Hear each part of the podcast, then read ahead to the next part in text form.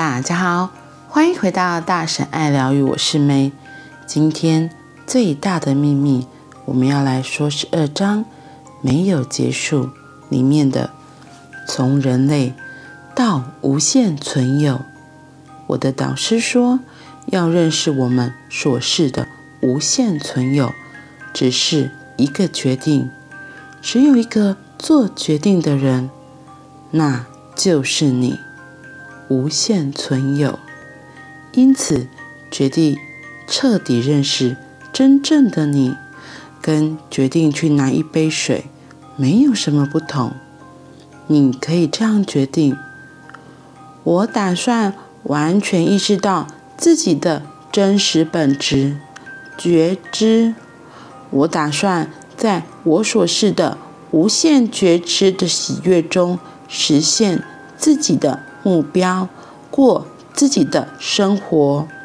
我已经决定彻底认识我所示的永恒不灭的纯粹觉知。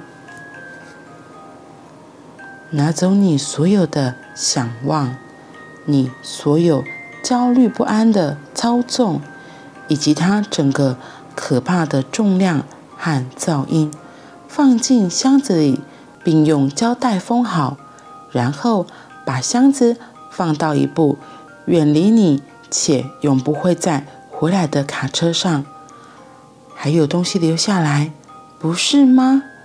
你还在这里，你能感觉到自己在。欢迎回家。我们透过本书共同经历的这趟美妙的旅程，是要为你指明一个方向。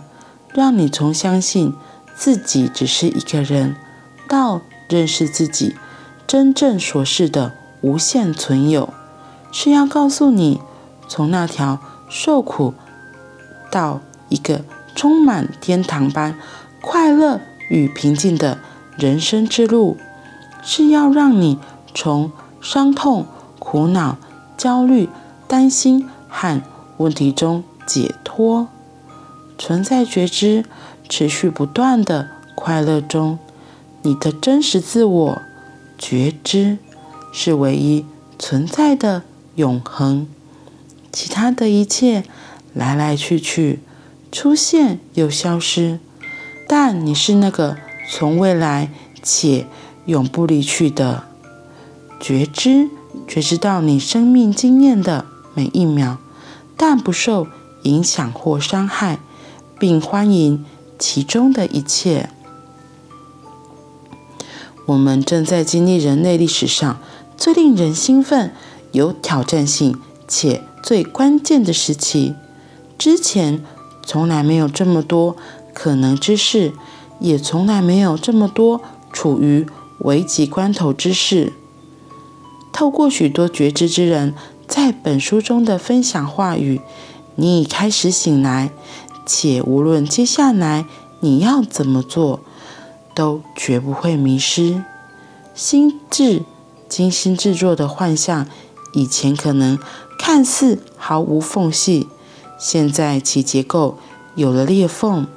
那个裂缝永远是无法密封的，让你的心智再次陷入无知的黑暗中。觉知你所示的。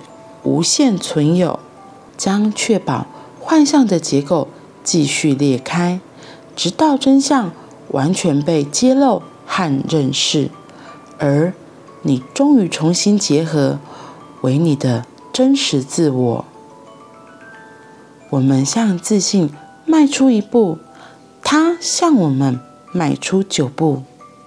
有些人也许会在阅读本书时当场醒来。但是，对大多数人来说，这似乎是一趟觉醒的旅程。当你继续放下负面感觉和信念，继续尽自己最大的努力练习保持觉知时，觉知会在你内在不断扩散，最终觉知会扩大到让你认清整个宇宙及当中的一切都被包含在。你之内，这是一趟没有要去哪里的旅程，因为你没有地方要去，你已经是你在找寻的一切了。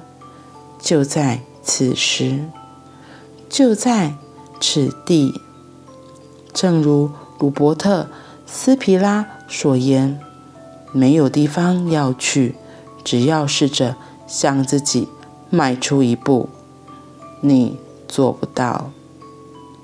你所示的无限存有，此刻就在。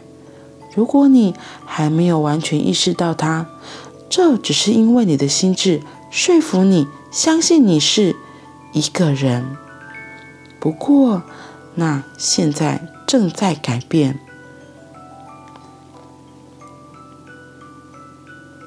注意心智，因为它会试图告诉你各种各样的事，例如。你不要想这个，一直觉知是很无聊的。我们出去跟汤姆碰面，找些乐子吧。当然，乐子也很好，而且真正的你喜欢乐子。当你以真实自我觉知过生活时，你还是会有乐子，会跟汤姆见面。事实上，作为觉知，你会比以往有更多乐趣。你会经常大笑，会做以前做的所有事。唯一的区别是，你在做每一件事情时，都会处于持续的快乐与平静中，没有恐惧、忧虑、压力或悲伤。即使你成为太空人，发现了未知的星系。也不会像在地球这里发现你的自信一样美妙。我想让你了解，你所示的无限存有，就是你此刻感觉自己所示的那个你。你不必先成为另外一个版本的你，才能是无限存有。最初发现这件事情时，我已经寻找另一个版本的我很久了，直到我领悟，此刻正透过我的身体觉知的，正是无限存有。潘蜜拉·威尔森曾经说过：“你是具有神性的，现在该成为那样了，不要假装你不是。”今天我们说到，从人类到无限存有，无限存有，我觉得很多人都会像里面提到的，就是不想要做出那个决定，因为他心里不相信这件事情。什么叫做无限存有？嗯，因为我们从出生以来就一直被教导，就是你就是这样，你就是那样。所以很多的思想框架都把我们困得牢牢的、死死的，我们很难有相信别的可能性。我自己觉得是像是在孩子的时候，每个人都是相信自己也是很有自信的。然后我说那个自信不是那个信心的信，也是自信，可是自信就是那个性是性别的性，他是很纯然的在自己里面，然后做自己。喜欢的事情，做自己想要做的事情，因为孩子还没有被所谓的世俗框架或限制的时候，他就真的天马行空啊，想做什么就做什么。重点在于这成长的过程中，很多时候就是被社会的教导，或是被主要照顾者，他的父母亲、爷爷奶奶啊，他们说没有没有没有这种事，你不要胡思乱想。甚至有一些太天马行空了，也会被耻笑，就说啊，那可怜啦，不可能啦，就会觉得很多很无厘头的事情。我永远都记得，我十几年前那时候去美国的时候，那时候要，那时候我第一次发现 Google Map 这么好用，到个人生地不熟的地方，如果是一般人，以前在没有手机那么普遍的状态下。像那时候我拿的手机还不是 iPhone，也不是就是智慧型手机呀、啊，就十几年前那时候智慧型手机还没有那么普遍，对，所以我就是拿一般的那种手机，所以是没有办法上网什么的。我那时候只是免类似买记储值卡，所以勉强可以打电话而已。所以怎么可能还可以看着照着手机来找说要怎么去哪要去哪里？所以我印象很深，那时候我要出去玩，就是在前一天，然后先在家里也是用 Google Map 查说，诶要去哪里可以怎么走？问题来啦，那时候我都查好对不对？后来很好笑，我一查才发现，原来那时候的 Google Map 才刚开始而已，所以他根本不会分说你是走路，或是你是骑脚踏车，或是你是骑摩托车，或是开车，或是你要搭大众运输工具去到你的目的地。他就告诉你怎么走，所以我印象很深。那那时候我就想说，那个地方离我们家没有太远，所以我就打定主意想说我要走路去。天哪！结果走着走着就走上了要走上了高速公路，走到一半是有路人停下来跟我们说那里是高速公路，然后我才默默的走回来。你知道吗？就是那时候经验就让我们知道，我根本无法想象。像现在手机那么普遍，然后那个年代只能这样子查，就有一条路，就是告诉你就是这样走。问题是，他根本没有分的那么细，说你是用怎么样子的方式过去的。他不会问你说你是走路吗？还是你是骑脚踏车，或是你是开车，或是你是搭公车？因为有的地方摩托车可以走，有的地方是开车到不了的。对，所以像现在。将十年后我再来看这件事情，就会发现，对，哎，其实有很多很多的可能性，时代已经都不一样了。问题是我还活在那个，如果还活在旧有的框架里，然后就觉得对，有限有限，啊，不行不行，那就真的很难要去到目的地，就会花费很多的心力精神。可是你没有想到，人家拿的。一个手机就可以到你要去的任何地方，比如说像公车啊，然后搭火车啊，搭高铁，他有告诉你想要去的方式，然后到的时间是什么。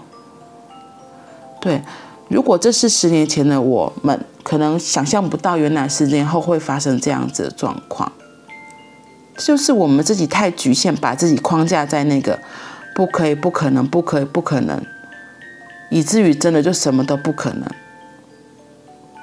问题是，你看，很多人就是打破这些不可能，就相信很多的无限，什么都有可能，一直去发挥他的创意，然后结合大家的力量，我觉得真的是在交替很多新兴人类，他们真的很多很有趣的想法，也让这个世界变得更精彩。对，所以这个无限存有真的很重要。然后我自己也发现，我前一阵子有分享过嘛，其实这个真的是要练习的，因为毕竟我们一开始都被相信，或是说应该我们一开始都被灌输很多有限、不可能的观念。我们这一辈的人，就是自己可以慢慢练习，发现之后，慢慢把那些给拆掉、拆掉、拆掉，让自己真的可以重新回到那个我们真的是跟宇宙一体，我们是无限存有的那个部分。嗯，透过觉知，透过真的跟自己内在在一起，慢慢的来看这个世界，你会发现，其实很多事情真的很有意思。然后练习让自己跳脱出原本的框架，因为井底之蛙看到的只有小小片的天空。假如他真的有机会，他跳到外面的，他会看到。